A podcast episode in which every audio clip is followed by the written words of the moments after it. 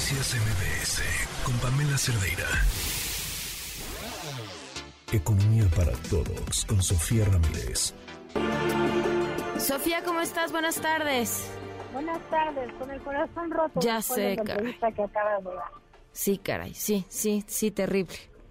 Porque además son las mismas personas que llevan décadas, no, no dos años, no cinco años, son tres sexenios pidiendo lo mismo, Pamela. Entonces, ahí es donde dices, vale la pena, pues no sé, denunciar, confiar en las autoridades. La respuesta para mí es muy evidente, es sí, pero no se vale que estos casos se den impunes y, y que hagamos de las víctimas, pues, eh, una revictimización permanente. me, acordaba, digo brevemente, pero tienes toda la razón y mientras los escuchaba me acordaba de esta frase de si no pueden que renuncien, ¿no? Eh, ¿Hace cuántos años? ¿Hace cuántas víctimas? ¿Hace cuántos casos? Y sí, seguimos en las mismas, con las mismas soluciones. Peor, peor. peor. Yo te quiero piropear por todo lo que has hecho tú por las causas, Pamela. Te, sinceramente te he estado viendo y me gusta cómo ¿Cómo nos arropas? Ah, no, nada, no, no, pues nada que es nuestro, trabajo. Pero ahora sí, Sofía, te escuchamos. Eh, la economía en, en Coahuila, cuéntanos, en el Estado de México. Economía en Coahuila y el Estado de México, todos los que nos escuchan, muchos de quienes nos escuchan en la Ciudad de México, el Valle de México y demás, viven en el Estado de México. Este fin de semana tenemos elecciones en el Estado de México, pero también en Coahuila me gustaría empezar por Coahuila porque siento que sí ha venido aumentando muchísimo la cobertura del Estado de México y Coahuila no puede quedarse atrás. A ver, primero que nada, Coahuila es un estado fronterizo, es un estado manufacturero, es un estado que además, vaya, se precia de tener eh, una productividad importante y eso se traduce en que siendo el 2.5% de la población a nivel nacional, producen más del 3% del PIB, es decir, el porcentaje de producción es mayor que el porcentaje de personas. Cuando tú revisas además los indicadores que te pueden permitir tener un poco un sumir, pues te vas dando cuenta que sí, que está en el séptimo lugar nacional de progreso social, que esa cercanía con las cadenas de suministro con Estados Unidos pues han sido una fuente importante, pues no solamente de riqueza, sino de creación de puestos de registro registrados ante el digamos, puestos de trabajo eh, formales y una disminución sostenida, digamos, eh, para disminuir la informalidad laboral.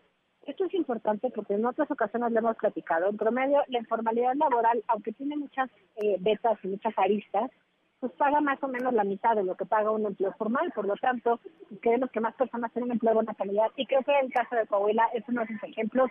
Ha venido cayendo también de manera sostenida la pobreza laboral, que es esta que nos dice pues cuántas personas en el Estado no pueden contar con el ingreso de su trabajo comida suficiente para sus dependientes económicos en su casa. Eh, es un Estado que además pues ha tenido una, eh, insisto, una importante productividad laboral, lo cual se traduce en mejores ingresos, tiene ingresos más altos que el promedio nacional y sobre todo en términos del progreso social, que depende en una gran medida en la capacidad que las familias tienen para pagar desde su bolsillo eh, pues cosas como la seguridad preventiva, como la salud preventiva, como encontrarse un buen entorno para vivir, pues dependen muy profundamente del ingreso de las familias. No debiera ser así, pero es, digamos, el modelo económico que tenemos. Y bueno, pues obviamente hay algunos pendientes que vale la pena destacar. Uno, el acceso a los jóvenes a la educación en todos los niveles, pero sobre todo básica. Ahí tiene un amplio ámbito de mejora acercar a la gente a las nuevas tecnologías. Es increíble que en el siglo XXI tengamos que ver todavía que hay brechas importantes entre grupos etarios, entre las regiones del propio Estado y demás, y poner en marcha las acciones para la mejora del medio ambiente de la entidad, porque no puede haber un crecimiento y un desarrollo sostenido si solamente le metemos fábricas de inversión, pero no estamos cuidando el medio ambiente. Entonces, creo que eh, es un poco la radiografía que tenemos ahorita en el caso de Coahuila. Y en el caso de, eh, ah bueno, te decía yo de la productividad, esto creo que es muy, muy, muy importante. Tenemos un salario promedio por arriba del promedio nacional. Eh, generalmente eh, esto pues, es un buen indicador, lo cual me lleva al Estado de México, donde contrario al Estado de Coahuila, pues tiene una productividad de más o menos la mitad.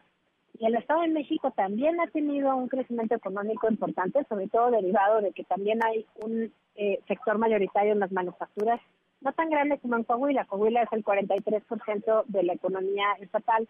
En el caso del Estado de México es el 20%, pero no deja de ser muy relevante, sobre todo porque en el Estado de México también hay algo que es el comercio por mayor, que está por arriba del 16% de la economía. Y estos dos sectores han sido sectores que han venido moviendo la economía nacional fuera de la barranca. Entonces, creo que eh, en el caso del Estado de México lo más importante es no solo que rodea a la capital del país, sino que además, pues obviamente muchas de las personas que trabajan en la Ciudad de México viven en el Estado de México y por eso también quisiera tomarles dos minutos para ver el caso del progreso social en el Estado. Me parece que es muy evidente para quienes ahí habitan que tenemos un problema de crimen organizado, de violencia, eh, digamos, común, pero que acaba siendo pues una fuente de violencia comunitaria. Tenemos una altísima percepción de inseguridad, Pamela, está en el último lugar de eh, percepción de seguridad en todo el país. Tenemos también una baja matriculación de niños pequeños, tenemos problemas mucho más, eh, vaya, cotidianos, pero importantes como poca agua. No es que la gente no tenga conexión al agua, pero no tiene agua de manera continua. Y en el caso de eh, la confianza en los vecinos, creo que la cohesión social está muy rota en el Estado de México, tenemos mucha desconfianza. Yo creo que eso deriva, entre otras cosas, por la gran eh, desigualdad que eh, impera en el Estado. El Estado de México tiene, en términos generales, un promedio de ingreso laboral pues similar al promedio nacional, pero cuando tú revisas pues un poquito más los datos hacia adentro, te das cuenta que la mitad de la población en el Estado de México gana menos de lo que cuesta o de lo que ganan las personas con un salario mínimo. Entonces, eh, pareciera que en los promedios de repente se pierden los detalles yo lo único que quisiera destacar eh, para el cierre de este comentario es el Estado de México es en sí mismo un, un ecosistema muy particular, tiene una informalidad laboral muy por encima de lo deseable, pero también ha venido disminuyendo la pobreza laboral, lo cual te habla de que muy a costa, digamos, del trabajo de los propios mexiquenses, pues han mejorado la calidad de vida de una u otra manera. Y no dejemos de salir a votar este fin de semana, porque es la única manera en la cual que tenemos algún tipo de incidencia e injerencia en la vida pública, no tenemos que firmar un cheque en blanco, no estamos aceptando todo tipo de tropelías de los gobiernos una vez que llegan, pero sí tenemos que tomar decisiones como ciudadanía de por qué opción nos estamos decantando. Sí, es, pues lo, lo, más cercano y, y principal al poder que tenemos los ciudadanos, primero elegir y después exigir cuentas. Oye, y un anuncio. Quisiera invitar también a la gente que nos escucha que visite tu plataforma del voto ciego. Ya lo cerré. Ay, no. Pero lo cerré porque ya estamos en veda electoral y entonces ya no puedo, ya, para, ya ves que luego son bien sentidos y así mal pensados. Pues entonces, no vaya a ser. Pero para el 24, Sofía al 24. Para el 24. Muchas gracias por el espacio, un abrazo a ti y sobre todo pues, a las personas que acabas de entrevistar y toda la solidaridad. Un abrazo, muchas gracias. Noticias MBS con Pamela Cerdeira.